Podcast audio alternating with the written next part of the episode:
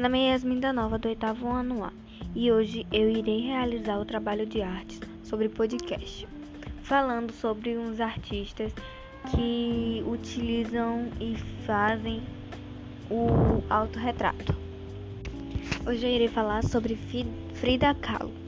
Frida Kahlo foi uma pintora mexicana do século XX, uma artista que faz parte do surrealismo, porém a Frida que é, negava que era surrealista.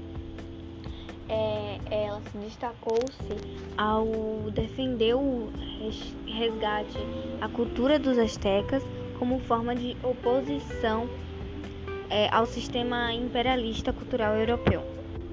A obra que eu irei falar, destacar neste podcast, se chama Coluna Partida de 1944. A obra é ligada ao seu sofrimento após uma cirurgia que submeteu na coluna vertebral.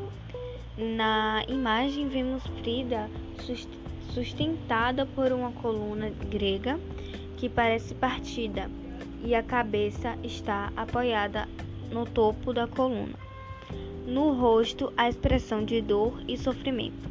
E, no, e ao fundo temos um campo seco sem vida, assim como provavelmente a pintora se sentia.